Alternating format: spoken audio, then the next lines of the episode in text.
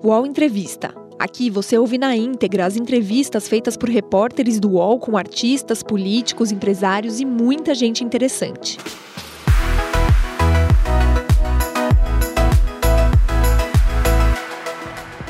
Nascida em Araguanã, no Maranhão, Elisiane Gama tem 44 anos e é a quinta filha de um pastor e uma missionária. Aos 13 anos, se mudou para São Luís com o sonho de ingressar na faculdade. E aos 17, começou o curso de jornalismo. Um ano depois, iniciava a carreira no rádio, apresentando o programa A Hora do Debate. Ficou 10 anos por lá, enquanto discutia importantes temas sobre o desenvolvimento social. Foi deputada estadual entre 2007 e 2014 e deputada federal entre 2015 e 2018. No mesmo ano, chegou ao Senado com mais de um milhão e meio de votos. Reconhecida pelo trabalho de defesa da infância, juventude e mulheres, Elisiane presidiu a CPI de combate à pedofilia no Estado. Única mulher da bancada do Estado no Congresso Nacional, Elisiane liderou a bancada do Cidadania e atualmente é a líder da bancada feminina na casa. Em 2020, foi eleita a melhor parlamentar do Senado pelo júri especializado do Prêmio Congresso em Foco. Foi uma das representantes do Brasil na Conferência das Nações Unidas sobre Mudanças Climáticas e é autora de projetos que estimulam a renda básica para a primeira infância. Protagonista na CPI da Covid e relatora na sabatina de André Mendonça, seu nome ganhou ainda mais força no processo eleitoral depois que o Cidadania fechou federação com o PSDB. Elisiane é cotada para ser a vice na chapa de Dória. Os bastidores dessa negociação, as articulações para a chapa e a presença da mulher nos espaços políticos são alguns dos nossos assuntos do UOL Entrevista de hoje. E comigo nessa entrevista estão aqui dois dos nossos colunistas de política, Kennedy Alencar e Josias de Souza. Senadora Elisiane Gama, em primeiro lugar, muito obrigada por aceitar nosso convite aqui do UOL para participar dessa conversa e um bom dia. Bom dia, Fabiola. Satisfação enorme estar aqui conversando com vocês. Eu quero cumprimentar esses outros dois gigantes né, da comunicação brasileira, que é o Josias, uma referência para o Brasil, da mesma forma o Kennedy, uma referência para o Brasil. Estou aqui à disposição de vocês. É isso. Kennedy, muito obrigada também por participar aqui do nosso UOL Entrevista. Bom dia para você. Olá, Fabiola. Bom dia para você, para o Josias. Senadora, um prazer falar com a senhora. Bom dia. Olá, Josias, mais uma vez. Josias estava comigo até agora, ao vivo aqui no canal UOL, e de volta para conversar com a senadora. Bom dia mais uma vez, Josias. Bom dia novamente, Fabiola. Bom dia, Kennedy. Prazer tê-la aqui, senadora. Vamos em frente. Vamos em frente. Queria começar perguntando sobre, claro, federação. No final de semana, a Cidadania fechou com o PSDB é, e segue, inclusive, nas negociações com outros partidos, né? MDB, União Brasil. É, parece que tem uma reunião hoje com líderes parlamentares a respeito é, dessa união. Há a possibilidade dessa federação maior, senadora? Queria começar por aí a nossa conversa. Fabiola, eu te diria que assim né? Acho que essa possibilidade, aliás, essa, no meu entendimento, deve ser a nossa meta. Né? A gente está vivendo um momento muito difícil politicamente no Brasil e há hoje uma necessidade clara, uma necessidade real da construção e do fortalecimento da terceira via no Brasil, ou seja, de uma outra candidatura que fure aí essa polarização Lula-Bolsonaro. E o Cidadania é um partido, pela própria história que tem, né, pela importância que ela tem, que ele tem no contexto político brasileiro, deu um pontapé muito importante inicial nessa construção de unificação desse campo democrático a partir da federação formalizada agora, né, aprovada agora neste final de semana com o PSDB. O PSDB é um partido grande, mas que tem uma identidade com cidadania já histórica. Né? A gente vem aí numa caminhada já de alguns anos, construindo, na verdade, uma pauta importante, um agendamento importante para o Brasil. A partir do que nós construímos no sábado agora, com a aprovação da federação com o PSDB, eu entendo que nós precisamos evoluir para outros partidos, conversar com outros partidos. Porque na medida que você vai construindo, você vai unificando, na verdade, um campo e tornando naturalmente esse campo mais forte. Né? Você é pequeno, você até briga, você até grita, você até faz, na verdade, o debate, mas do ponto de vista da decisão, você acaba ficando numa situação mais difícil, mais deficitária. Então, o objetivo do Cidadania, ao se unir com o PSDB, é buscar também outros partidos que pensem o programa do Brasil nessa mesma linha democrática e possa, a partir disso, sair com uma candidatura de fato competitiva para o Brasil e nós possamos ir para o segundo turno da eleição. Eu tenho plena convicção, Fabiola, Kennedy e Josias, que se a gente constrói essa terceira via, essa candidatura de fato mais forte, mais consolidada, com vários outros partidos, nós sairemos né, dessa situação complexa que a gente está vivenciando hoje, como nós vivenciamos no segundo turno da eleição passada, que é essa polarização. E em nós chegando no segundo turno, não há dúvida nenhuma que venceremos o processo e construiremos, na verdade, a retomada é, do que o Brasil realmente precisa, sobretudo a retomada econômica, agora neste momento que estamos né, saindo, se Deus quiser, aí dessa pandemia no Brasil. Senadora, é, as pesquisas mostram que os nomes até agora da terceira via pontuam muito baixo. Moro, Dória, Ciro, Simone Tebet. Fulanizando, que nome a senhora vê com chance de realmente viabilizar uma chegada da terceira via ao segundo turno, porque parece muito consolidado esse cenário de polarização? E se a, sua, se a senhora toparia ser vice do João Dória se ele for o candidato de uma federação Cidadania PSDB? Kennedy, eu vejo que os nomes que você acaba de citar, todos eles, na verdade, têm condição. Se conversar bastante, se articular bastante, fazer de fato essa unificação. Eu acho que neste momento o que a gente precisa é abrir mão das questões mais pessoais e individuais e pensar o Brasil. Se eu tenho cinco candidaturas, eu não tenho terceira via, eu tenho cinco vias, eu tenho vinte vias, eu tenho sabe-se lá quantas vias, e é claro, aí eu estou dizendo, olha, quem eu quero é Lula e Bolsonaro no segundo turno. É exatamente esse o sentimento que todos nós precisamos ter. É natural, por exemplo, que no caso do João Dória, que é governador de São Paulo, ele tem, pela própria formatação em si, não é, uma, uma possibilidade real de um crescimento claro.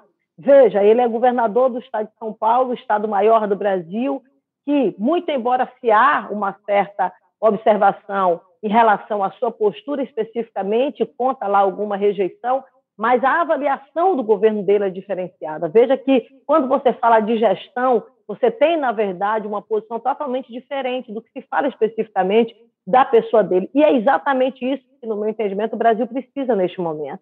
Nós estamos vivendo um momento de crise econômica muito forte, não é? dentre outros fatores também associado à situação do que nós estamos vivenciando da pandemia, linkada, associada a uma falta de gestão, de comprometimento deste governo em relação ao nosso Brasil. Então, nós aumentamos, por exemplo, o desemprego no Brasil, nós estamos com uma inflação alta no Brasil, nós estamos vivendo realmente um momento muito sério. A gente precisa de alguém que tenha capacidade de fazer uma boa gestão. A gente precisa de alguém que tenha capacidade de aglutinar forças. E não há dúvida que eu vejo João Dória com toda essa condição, de fato, de construir, de reconstrução do Brasil, de fato, neste momento. A gente tem ainda, Kennedy, só para fechar essa dúvida, tá. a gente tem ainda algum tempo para a campanha eleitoral. Né? Veja que até agosto, que é quando começa a eleição, nós temos aí cerca de cinco meses. É seis meses, ou seja, é muito tempo, é muito tempo. Até lá, muita coisa vai acontecer. Fabiola, eu vivi, na verdade, momentos no, na minha história política, eu tenho 16 anos de vida pública, e nesses 16 anos de vida pública eu já vi, eu mesma, já saí de um ponto para ganhar a eleição já saiu de 45 pontos para perder uma eleição. Então, o processo político é muito dinâmico e esse dinamismo do processo eleitoral vai depender das conversas, do envolvimento, não é, da participação de fato de todos. E eu vejo que o, o governador de São Paulo ele tem, na verdade, essas condições realmente de fazer essa construção. Vou falar em conversa, senadora, a senhora esteve com o João Dória recentemente, é, conversou com ele em São Paulo. Eu queria saber se desta conversa é, saiu um esboço de uma eventual é, composição de chapa. O Kennedy já lhe perguntou e eu vou lhe perguntar novamente. Existe essa possibilidade real de a senhora eventualmente compor uma chapa como vice do Dória? Teve o convite, né? Foi é, feito o convite. Que... Isso, Fabíola, desculpa, Kennedy, acabei não respondendo, Josias me lembra. É, nós, o que, que aconteceu, Josias? Eu fui em São Paulo, dentre outras questões, para conversar um pouco sobre a questão do pós-CPI, vacinação, porque nós já tivemos com São Paulo antes, ainda no período de pandemia, e também para discutir um pouco sobre a situação da federação que estava em curso naquele momento. E na conversa que nós tivemos com o governador Dória, estive eu, estive o Alex Manente, não é? É, o Rodrigo também estava, estava, esteve por um momento conversando conosco, não é? O Rodrigo Maia também esteve conversando conosco ali. Então foi uma conversa com vários atores políticos. E nessa conversa, meio que no instalte ali veio, de fato, olha, a Lisiane é mulher, a Lisiane tem uma atuação muito progressista no Congresso Nacional, enfim, vem de uma região nordeste, estaria uma chapa muito, digamos assim, encaixada, né? Porque chapa é uma construção de perfil, né? Você tem, na verdade, dois perfis que vai lá equilibrar, na verdade, a apresentação de um programa para uma determinada sociedade. Então, meio que pareceu, olha, está bem que assim está uma chapa, de fato, que seria uma excelente apresentação de fato para o Brasil. E foi daí, na verdade, que surgiu, foi meio que natural, foi meio ali que uma coisa espontânea, não é? Muito embora meu nome já tivesse sido conversado por outras forças no Brasil, por outros essas observações todas, essas observações todas que a senhora está fazendo, ah, um bom nome, se encaixaria bem, foram feitas pelo Dória? Sim, sim, o próprio Dória falou isso para mim na hora, né? E hum. conversando também com os outros, o o, o líder do Cidadania na Câmara dos Deputados, o Alex Manes, também colocou de forma muito clara ao, na verdade, fazer esse destaque. Então, é absolutamente natural que numa conversa como essa se surja, na verdade, lá algumas ideias. E a apresentação foi feita. Eu, como sempre digo, para mim, não há dúvida nenhuma que é uma grande honra. Não é? Eu, a Fabiola fez a minha apresentação inicial, Josias. Eu nasci numa casa que nem energia elétrica tinha, eu não tenho um vereador na minha família. Então, assim, eu cheguei no Congresso Nacional como senadora do meu país por muita luta, por muita garra, por muita determinação, por muita persistência, né? por muita compreensão do meu tempo, da minha hora, a hora de recuar, a hora de ir para frente. Então, assim, na verdade, para mim me traz muita honra, me traz, na verdade, muita felicidade de ser, na verdade, citada ah. e lembrada, não é como possibilidade de uma então. chapa dessa natureza. É. A senhora aceitaria o serviço do Dória? Kennedy, é o que eu sempre digo: se, eu, se o meu nome for apresentado dentro de um conjunto de forças que seja adequado e ideal para isso, eu estou aqui, eu nunca fugi de desafios. Se não for o meu nome, for um outro nome que tem que ser apresentado para a construção de fato dessa frente, e este outro nome é o que for melhor, estarei também para apoiar. O que e... eu não quero é a repetição do que nós tivemos no segundo turno da eleição. Lula-Bolsonaro. E eu acho que essa visão de Brasil é o que a gente precisa de fato ter neste momento. E se o cabeça de chapa for outro? A senhora aceitaria, por exemplo, ser vice, é, vamos supor, de um Sérgio Moro, por exemplo? Há essa possibilidade de composição também, ou isso está descartado? Fabiola, se, essa, se esse outro nome foi escolhido pelo nosso grupo partidário e apoiado, não há dúvida nenhuma. Não há dúvida nenhuma, como eu disse, eu estarei, na verdade, na construção e na unificação de uma terceira via.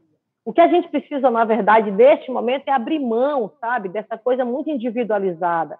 O Cidadania é um partido junto com o PSDB, que agora com a fusão se torna apenas um partido, e que vai conversar com as outras forças. Obviamente que pra, para o projeto do Cidadania e do PSDB, o nome mais adequado é o nome do Dória, mas se o próprio Dória, com outros colegas entenderem que é o segundo nome, vamos construir um segundo nome. Agora, e é isso que, na verdade, a gente precisa compreender. Ah. São elementos que a gente vai ter que colocar na balança aí para os próximos meses. Ô, senadora, agora é, é, muito curioso, né? A gente está falando aqui a senhora como vice do Dória, sendo que o Dória está cambaleando ali é, na posição como cabeça de chapa. Ele ganhou as prévias, só que integrantes do próprio partido, né, que falam é, pelos bastidores e até publicamente, né, é, da possibilidade de Dória não ser candidato e ele não está decolando nas pesquisas. Essa última pesquisa, inclusive, que trouxe o recorte de São Paulo, ele não tem apoio nem é, dos moradores do estado é, de São Paulo. E aí até queria perguntar para a senhora, como está na política há tanto tempo, né, e a senhora que não é do estado de São Paulo, mas que pode ter uma visão também relacionada a João Dória.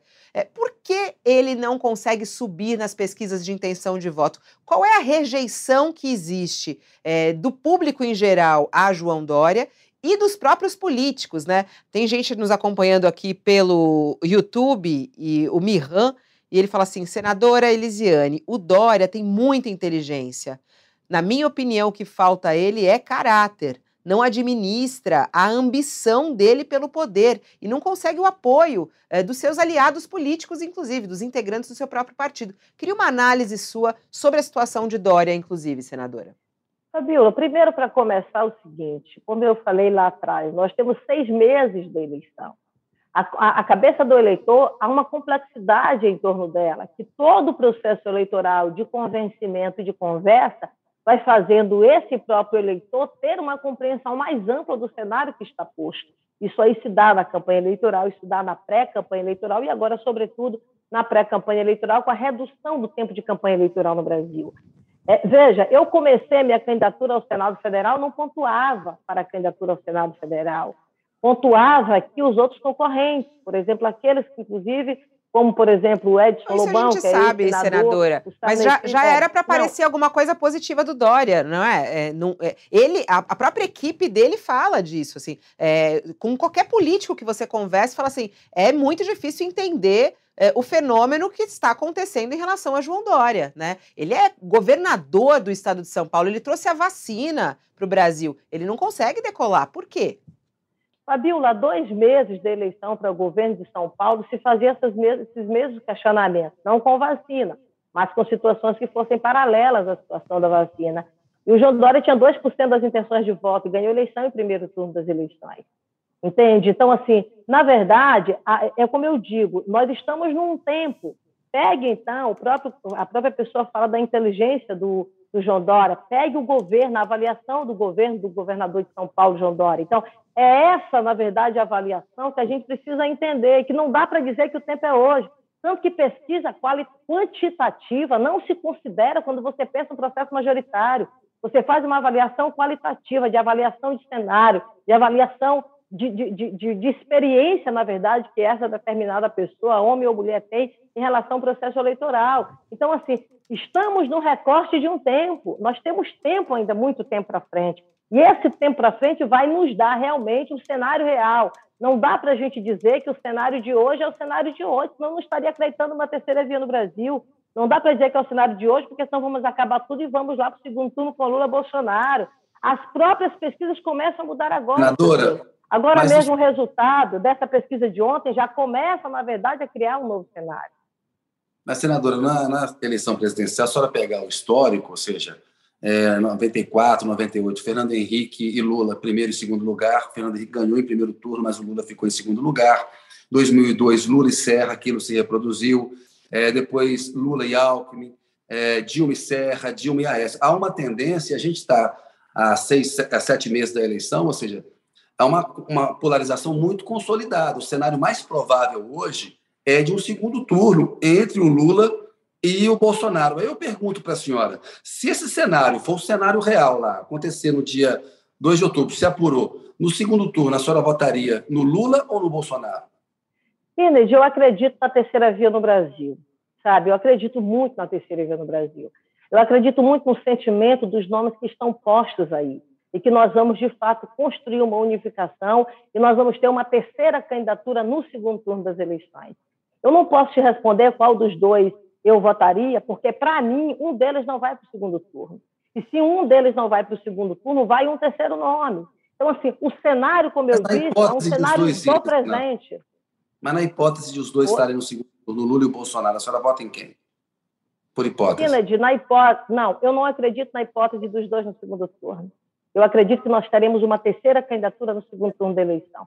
Sabe, a cada tempo é o seu tempo, a cada momento é o seu momento. Hoje é o sentimento que eu tenho. Nós estamos muito distantes, eu não posso prever, não posso antecipar um cenário que eu não torço para isso, entende? Então, o que eu torço de fato é que nós tenhamos uma terceira candidatura lá. Então, não posso, na verdade, opinar em cima daquilo que eu não acredito, e eu não acredito e não torço por isso. Eu acho que quanto mais a gente junta forças, quanto mais a gente amplia a federação, se a gente traz mais outros partidos para essa federação, que seja o MDB, que seja o União Brasil, nós teremos quatro grandes partidos. Então, nós vamos construir essa caminhada ao longo dos próximos meses. Eu sou brasileira, Kennedy, eu acredito, eu persisto, e eu acredito muito nas minhas convicções, e é a convicção que eu tenho de fato neste momento. Agora, senadora, o, o seu próprio partido é um partido muito. é pequeno, e mesmo sendo pequeno, é muito dividido. Essa decisão, agora que foi aprovada de fazer uma federação, um casamento aí com o PSDB, foi uma decisão apertadíssima. É, o partido tem um candidato, que é o, o senador Alessandro eh, Vieira. O MDB tem uma candidata, Simone Tebet, mas também o MDB é muito dividido, tem pessoas que já estão com Lula. Pega o Renan Calheiros, por exemplo, que já fechou com Lula, já está fazendo campanha para o Lula em Alagoas. É, União Brasil, se posso dizer, é um saco de gatos aquilo, é um ninguém se entende, é uma é uma uma cruza do DEM com o PSL que eles ainda estão tentando se entender entre eles. Desse grupo, como é que pode sair um nome? Como é que vai se unificar? Alessandro Vieira, Simone Tebet, Geraldo, é, o, o, o, Dória, João Dória. É, qual é o critério que a senhora acha que tem que ser utilizado para a escolha desse nome? É o nome mais é, é, que governa o principal estado do país, ou é o nome, como acham até alguns tucanos aliados do, do, do, deveriam ser aliados do Dória, é um nome como o da Simone Tebet que tem menos peso, tem menos rejeição. Qual é o critério que deve ser utilizado a seu juízo? José, sobre a questão da divisão partidária, é, você citou União Brasil, você citou o MDB você fez referência aos dois também com partidos que têm lá não é, suas divergências internas. Isso é democrático, isso faz parte da democracia. Nós fizemos uma reunião dentro do Cidadania na sexta-feira e foi uma reunião muito tensa. Várias pessoas defendendo seus pontos de vista. Mas agora, no sábado, nós fizemos uma segunda reunião, que foi, na verdade, a continuidade da anterior, e nós chegamos a um resultado. Um resultado que representou a maioria, em segundo turno, inclusive, a maioria dos presentes, do, dos membros do diretório. Então, esse é o processo democrático. Ruim quando não se discute, ruim quando não se debate ruim quando se tem, olhe lá, uma certa unanimidade. Então, assim, na verdade, essa coisa de você fazer vários debates, você ter colegiados, você ter pensamentos diferentes, ele é muito importante porque você consegue, na verdade, extrair boas ideias, consegue deixar de lado as ideias que não são boas, e você consegue construir um programa que é melhor para o seu determinado objetivo, no caso que nós estamos debatendo aqui, para a construção do Brasil, o futuro do Brasil. Então, assim, o que acontece dentro do Cidadania acontece porque o partido é um partido absolutamente democrático, é um, é um partido absolutamente que vai exaustão no debate, sabe? Que dá o espaço para que as pessoas possam falar, possam discutir, possam apresentar seus pontos de vista, possam fazer os seus encaminhamentos. É da mesma forma também que acontece com vários e vários outros partidos, exemplo do PSDB. Então, eu não diria que é um partido dividido internamente, eu diria que é um partido que tem pensamentos diferentes, vertentes diferentes, mas que respeita o princípio da maioria quando isso é colocado em votação. E é exatamente o que aconteceu em relação à cidadania. Sobre os critérios, sobre o que, que significa, qual, qual, qual digamos assim, a, a, a característica fundamental para que esse candidato seja o candidato da unificação, eu acho que, dentre tantas outras questões, capacidade, na verdade, de ter visão de Brasil, que, na verdade, todos têm, esses que estão fortes, que vocês acabaram de citar, mas um que, para mim, é, é, é, importantíssimo neste momento é a capacidade de unificação, é a, é a, capacidade de conversar, é a capacidade de discutir entre si. É por isso que eu acho que a gente não tem que fechar sabe, nos fecharem é que tem essa... copas com, mas, em relação aos demais tocou. Ô, ô, senadora, desculpa lhe cortar, mas é que a senhora tocou num ponto que é muito curioso, que foi a pergunta que eu fiz à senhora anterior. A capacidade de conversar, de dialogar, a senhora acha que o Dória representa isso? Porque essa que é a grande questão agora, porque dentro do próprio partido acabaram as prévias, já havia discussão de puxar o tapete dele dentro do próprio PSDB. A dificuldade de diálogo, inclusive... que é diferente do que a gente encontra, inclusive, em relação ao Lula, que tem pessoas como o próprio Josias falou, eh, do MDB apoiando o Lula publicamente, como outros que já apareceram por aqui também. Né, e que tem candidato, mas que estão apoiando, é, a dificuldade de, de ter esse diálogo, é, quem é que teria facilidade? A, a dificuldade é do Dória, como a gente sabe. Quem teria facilidade? Fabiola, quem vai responder né, é, forma, de forma mais efetiva, a sua importante, que para mim é a grande pergunta do momento, é exatamente o tempo. São os próximos meses, são as próximas semanas, são os próximos dias. É onde cada um desses candidatos postos, na verdade, vão conversar com seus pares, vão conversar com os seus, é, com aqueles que estão, na verdade, do pleito da construção dessa candidatura, abrindo mão de si e tentando ver o próximo. Se o Dória, na verdade, vai um pouco mais adiante, consegue, na verdade, construir isso, já deu um primeiro passo.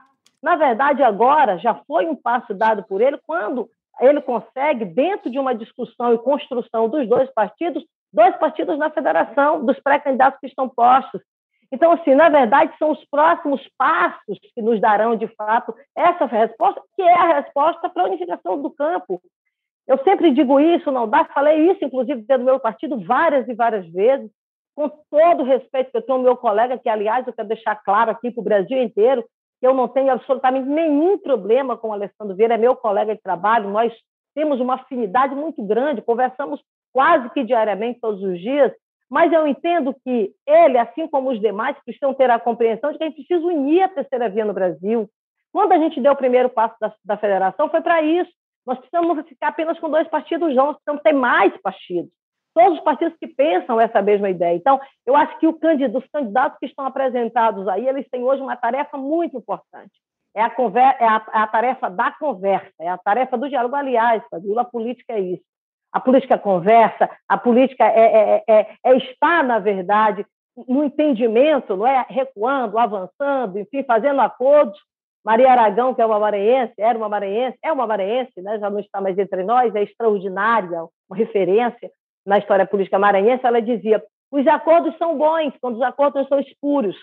Então, o acordo ele faz muito bem para a democracia. Claro que não pode ser acordo escuro. Então, esses acordos, esses entendimentos, a cada dia, na verdade, que eles acontecem, naturalmente que o resultado vai ser o melhor para o Brasil.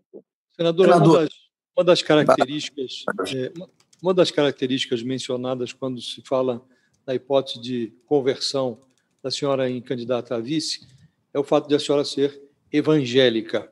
Hoje virou moda no Brasil misturar religião com política, né?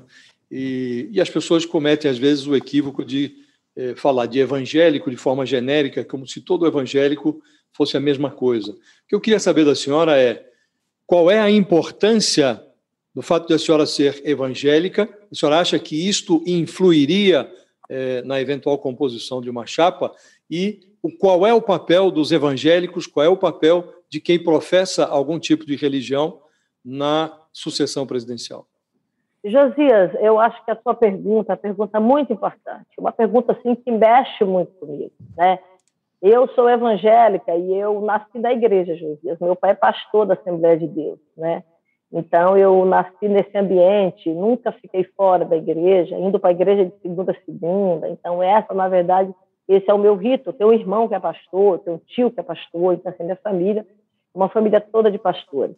E quando eu entrei na política, eu sempre tive o apoio da comunidade evangélica, mas eu nunca instrumentalizei isso. Você nunca me, vai, me viu nem vai me ver, na verdade, usando a questão da minha fé como instrumento para fazer política, porque eu acho que isso não é apenas ruim do ponto de vista religioso, isso é pecado. E é o que a gente está vendo no Brasil. A gente percebe claramente que o presidente da República ele instrumentaliza a fé ele tenta, na verdade, usar a igreja como instrumento, e assim, alguns líderes da igreja, como instrumento de barganha para benefício eleitoral. Isso é inaceitável, isso não dá certo, Josias. Se a gente for analisar, fazer um levantamento histórico, desde quando, de Jesus Cristo até hoje, não é? lá atrás, no nascimento da igreja primitiva, estava lá, tava lá a igreja independente do Estado. Quando Constantino torna a, o cristianismo religião oficial do Estado, você come, começa a ver uma série de corrupção.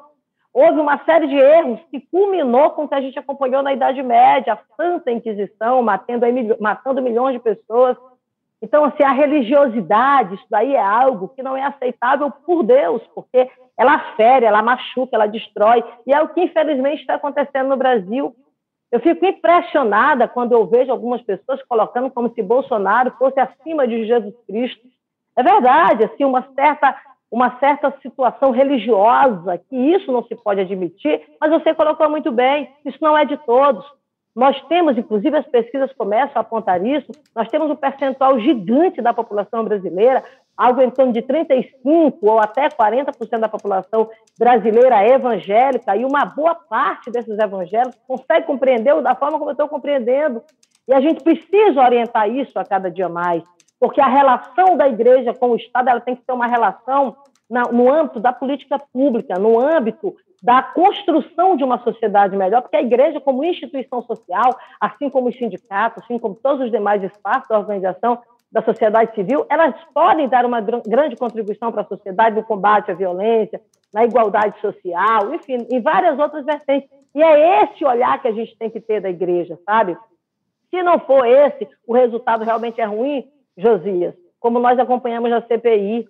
Veja que durante a CPI, vários depoimentos de pessoas que chegavam lá e diziam assim: olha, em nome de Deus, ou então às vezes usavam uma instituição com o nome de Deus, porque era de uma igreja, porque era daquilo tudo. Eu fico imaginando que Deus lá do céu estava achando isso abominável. E Jesus Cristo ele achou isso abominável quando estava aqui na terra. Tanto que lá na porta do templo ele chegou, quebrou mesmo, sabe? Arrebentou com tudo, revoltado, raça de víboras, revoltado com a forma que ali aqueles fariseus hipócritas utilizavam, na verdade, a fé e a religião. Então, isso realmente não é aceitável. E é o que a gente tem trabalhado isso no Brasil inteiro. O meu Deus, ele é dentro de mim, ele é a minha vida, ele é referência de vida. Ele... a gente tem que ser sal e luz do mundo, e sal e luz do mundo numa diferença, numa humanidade, na defesa da vida, na proteção das pessoas. E a gente sabe que o presidente Bolsonaro é incompatível com o evangelho de Jesus Cristo, porque está muito longe dele fazer a defesa dos direitos humanos, está muito longe dele fazer a defesa da vida, ao contrário, fazer a defesa do armamento. Né? Quando Deus disse assim: olha, coloca tua, tua, tua espada na bainha tá? E aí ele pegou a orelha, o cara chegou, cortou a orelha, disse, epa, guarde sua espada, não é isso não. Pegou a orelha e colocou no lugar. Ou seja, Jesus Cristo era um, um homem de paz, ele é um homem de paz, sabe? De defesa da vida, e não de defesa que a gente está acompanhando aí. Então é isso que o Brasil precisa, na verdade, saber. Que, muito embora alguém possa querer usar o nome da igreja, como se a igreja fosse isso, aquilo, outro, não é isso, não. A igreja é muito mais do que isso. Nós temos um universo muito grande e nós temos muitos membros das igrejas evangélicas do Brasil, Josias, que estão revoltados com o que está acontecendo. Tanto que na própria pesquisa de opinião pública... A senhora falou de, a senhora falou de usar o nome de... muito dos evangélicos. A senhora falou o nome de, de, usar o nome de Deus. A senhora acha que Bolsonaro usa isso, por exemplo? Ele recentemente lá, é, quando esteve na Hungria, é, voltou a falar Deus, a família, né? Em defesa da família, em defesa de Deus. É, a senhora acha que ele usa isso eleitoralmente?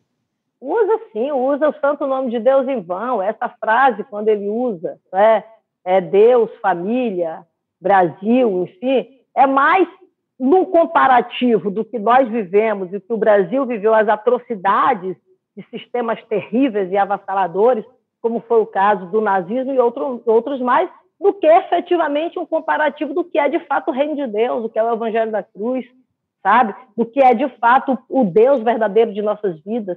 Então, essa instrumentalização, esse uso, né, como a Bíblia coloca, do usar o santo nome de Deus em vão, é fato, está claro diante de nós.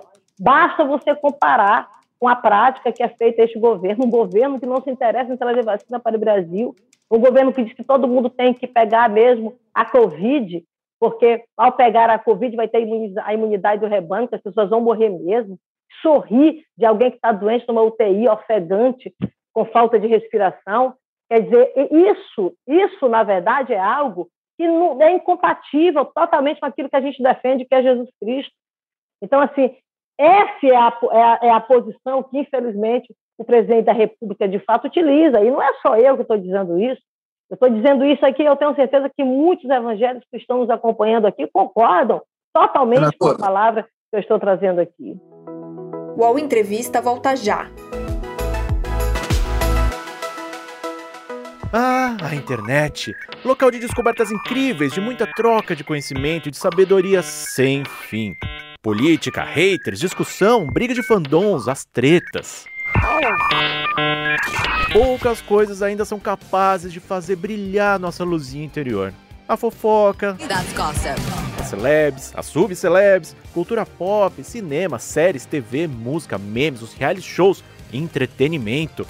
E a partir de agora, os programas do canal Move são Splash. As questões mais relevantes da sociedade brasileira contemporânea, agora no YouTube. Mas Chico, tudo com cara de Splash. Música, cinema, entretenimento, celebridades.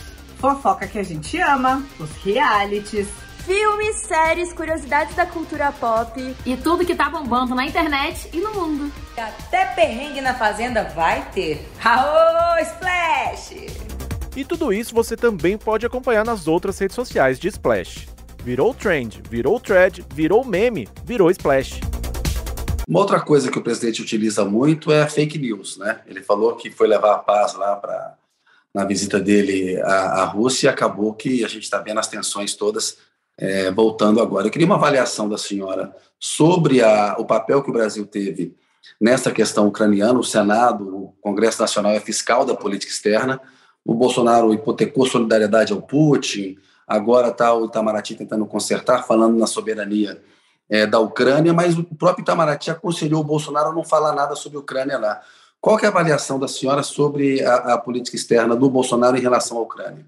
Kennedy, eu acho que a ida do presidente Bolsonaro neste momento na Rússia, ela diz mais do que é o presidente Bolsonaro do que de política externa. A gente percebe claramente ali que foi um candidato à presidência da República no Brasil que tenta, na verdade, se alimentar de crises.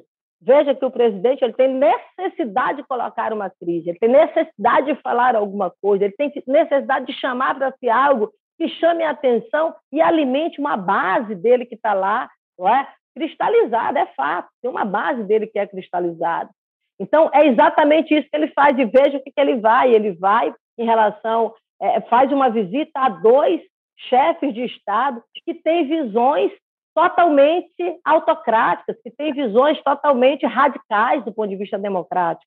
Aliás, é um pouco até incompatível com a própria defesa que o presidente da República faz com frequência né, em relação ao nosso Brasil. Então, eu acho que piora ainda mais a imagem que o presidente da República já tem em nível internacional. Veja que quando ele foi agora na COP, na Conferência do Clima, quando ele vai, na verdade, nos grandes encontros internacionais, ele fica sempre ali meio que separado dos demais chefes de Estado.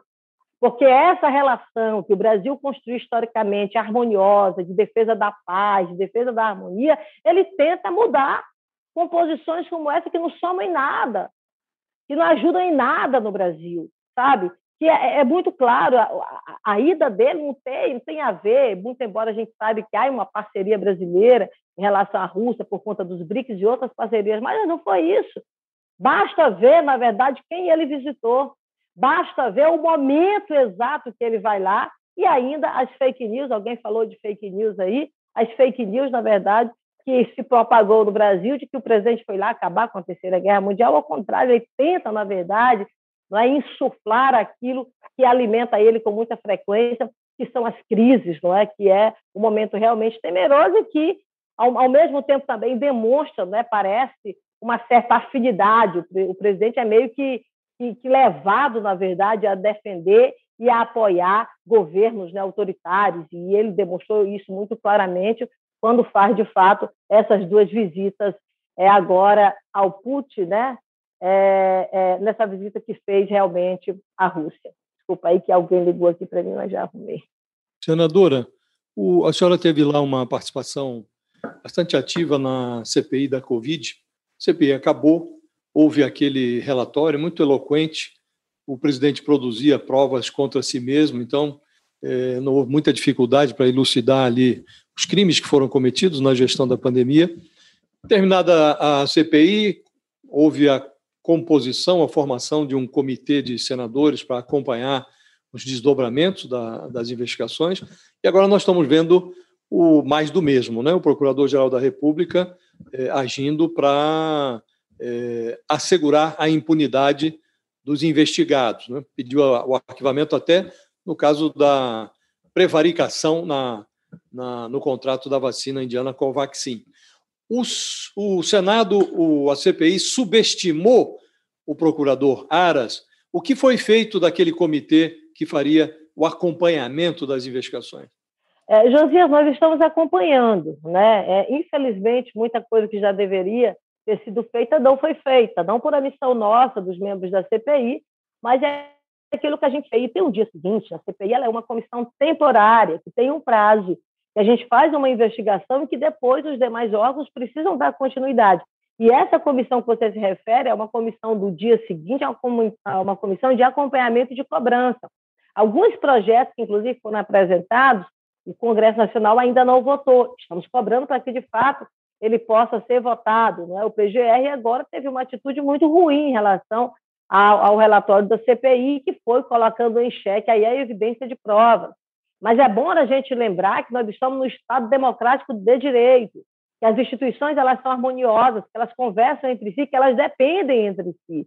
Enquanto um PGR faz o arquivamento, o Supremo Tribunal Federal pode dar continuidade ao processo. Então é assim que funciona. Ele pode ou não aceitar esse pedido de arquivamento. Então essa, na verdade, junção né, de peso e contrapeso dentro das próprias instituições em si, elas são fundamentais para que os processos possam Mas dar continuidade. Denuncia, é... é como, se o procurador não denuncia, não é como o Supremo julgar, né? Se não há denúncia, não há como julgar. Não, mas o processo no Supremo Tribunal Federal, de fato, ele, na verdade, faz o arquivamento da denúncia, mas o processo pode caminhar, entendeu? Pode. No próprio Supremo Tribunal pode, Federal. Pode, mas vai para a mão dele de novo, gente... né?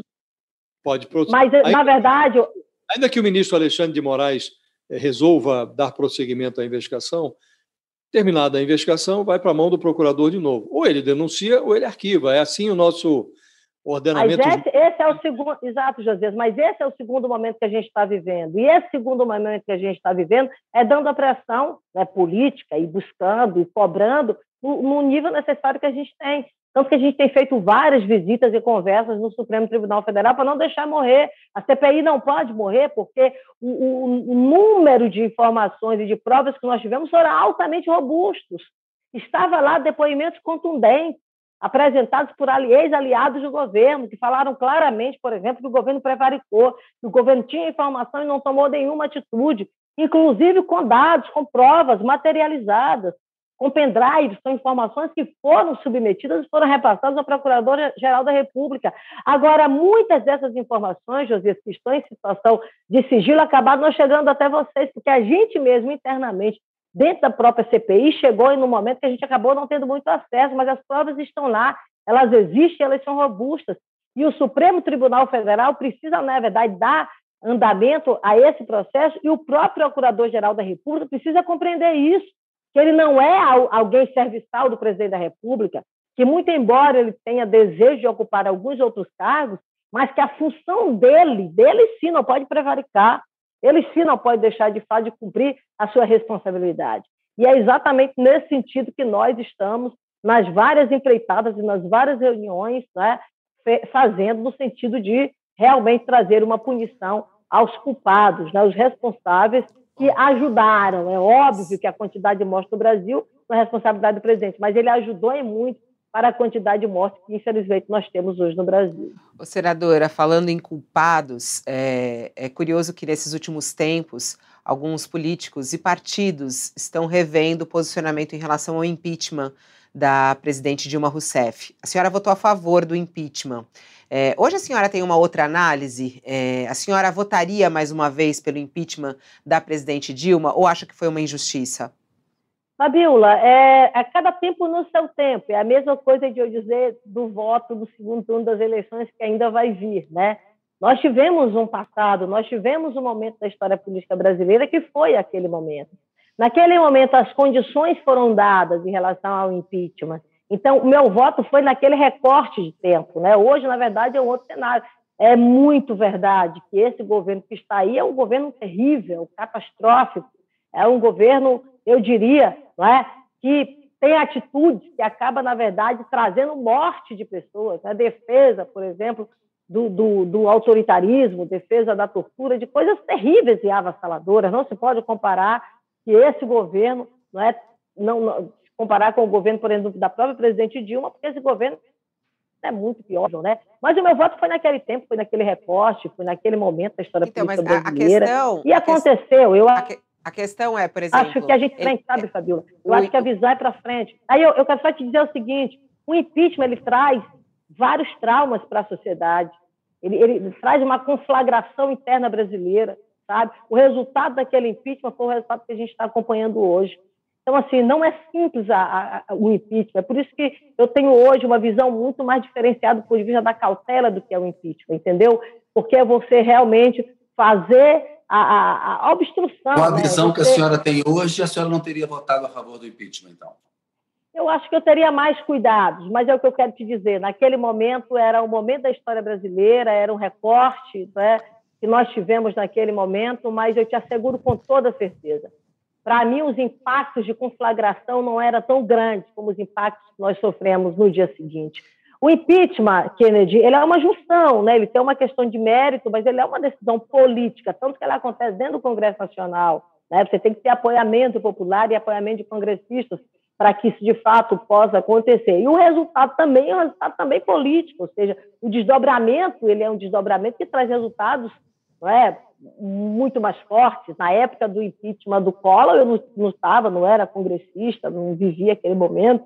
Né? Então, esse é um outro momento que a gente consegue sentir na pele a cada dia do que foi, de fato, então, a obstrução é, daquele é, governo e o nascimento essa, desse atual governo. Essa, reavalia, essa reavaliação que estão falando, né, por exemplo, o próprio Renan falou isso também, é que, não, agora olhando, não houve crime, foi uma questão política mesmo. A senhora concorda com isso? Então, o crime não foi tão grave não, assim, não acho, teve crime, não, foi não, por uma questão política mesmo? Teve, não, é, Fabíola, eu acho que teve crime e teve questão política, mas decisão é política, a decisão de impeachment é política.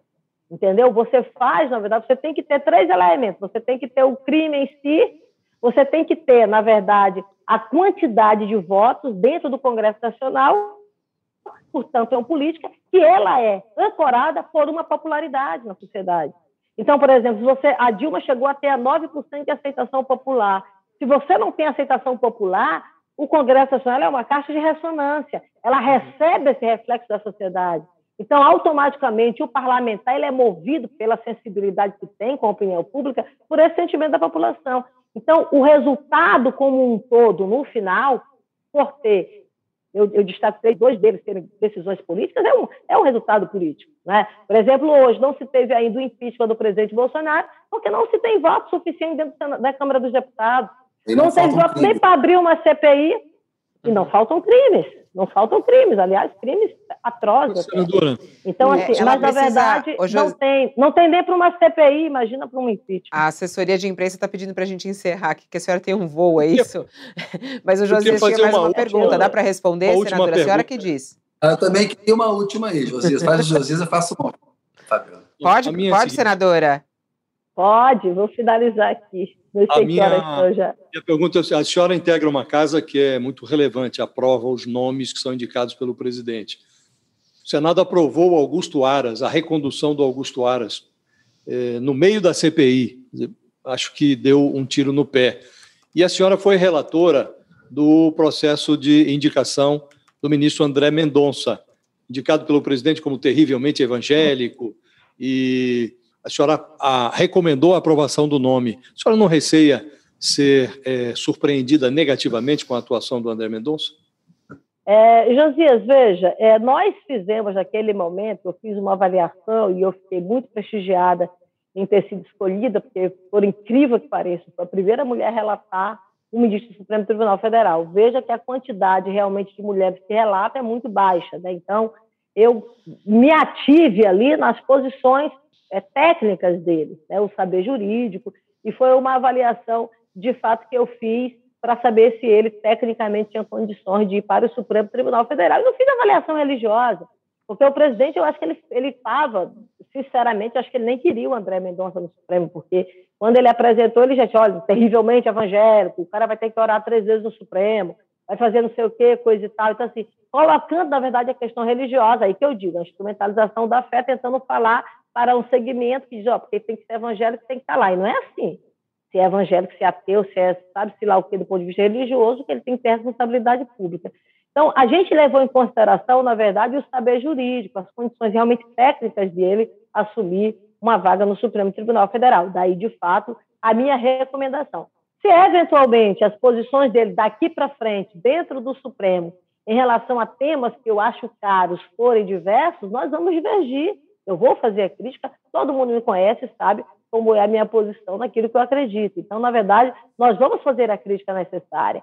E o, o Supremo Tribunal Federal é integrante de pessoas que estão sendo acompanhadas pelos órgãos de fiscalização e controle e pela sociedade, que é, ao pé da letra, também o órgão de fiscalização e controle. Então, nós vamos acompanhar, sabe, a atuação dele em temas que nós entendemos, de fato, serem caros para a sociedade. Eu acho que o Senado ele precisa ter um olhar agora e um olhar para frente, um olhar na hora que indica, um olhar na hora que faz, a verdade, o encaminhamento de uma representação e, é claro, depois, no dia seguinte, como se dará de fato a sua atuação. Senadora, a senhora é líder da bancada feminina. A Colômbia acabou de aprovar a descriminalização do aborto até a 24ª semana de gestação. Como é que a senhora vê a questão do aborto no Brasil? É uma questão de saúde pública? A gente deve mudar a nossa legislação? Ela deve ficar como está? Porque hoje o aborto no Brasil é considerado crime.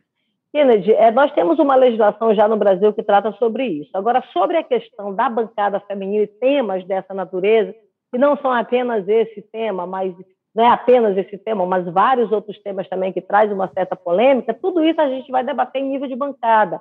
Nós vamos reunir com as colegas, nós somos hoje 13 senadoras, nós temos reuniões quinzenais, e a pauta, a ordem do dia que é colocada, ela é fruto dessa conversação com as colegas. Agora, o que é que eu pessoalmente entendo? Eu entendo que a gente está no ano eleitoral, a gente está num tempo onde nós temos aí 15 milhões ou 14 milhões de desempregados no Brasil com uma inflação muito alta. Então, esse tema divide a bancada. Eu acho que a gente tem agora, neste momento, que focar naquilo que nos une, sabe? Focando naquilo que nos une, a gente consegue, na verdade, evoluir. Óbvio, se um tema dessa natureza é colocado por alguma colega e tem a sua maioria, nós da bancada somos um colegiado, nós vamos seguir de fato nesse sentido de fazer a defesa da pauta. Mas eu acho, eu acho que essa não é uma pauta que une a bancada. Mas a senhora, a sua posição? A sua posição? Eu acho que a legislação está posta, Kennedy. A legislação, na minha opinião, não tem que ser alterada. E todo mundo sabe a minha posição. Eu, pessoalmente, sou a favor da vida, sabe? Eu não sou a favor do aborto. Então, eu acho que nós temos uma legislação que foi construída a duras penas, com uma junção de forças. Ela está é, é, apresentada, na verdade, para aquelas áreas que são necessárias em relação à mulher. Agora, precisa, naturalmente, que melhorar as condições humanitárias da mulher. A gente precisa ter um, um sistema muito maior de proteção da mulher, sabe? A gente precisa, na verdade, trazer a essa mulher uma dignidade, um conforto e uma proteção. Isso é um fato que a gente precisa, na verdade, estar debatendo. Mas, como eu disse, hoje, como líder da bancada feminina, a minha opinião e a minha posição e a minha defesa será sempre a defesa da maioria do colegiado feminino. Senadora Elisiane Gama, queria agradecer imensamente a sua participação ao vivo aqui no All Entrevista. Desculpa ultrapassar, espero que a senhora não perca o seu voo, está indo para Brasília.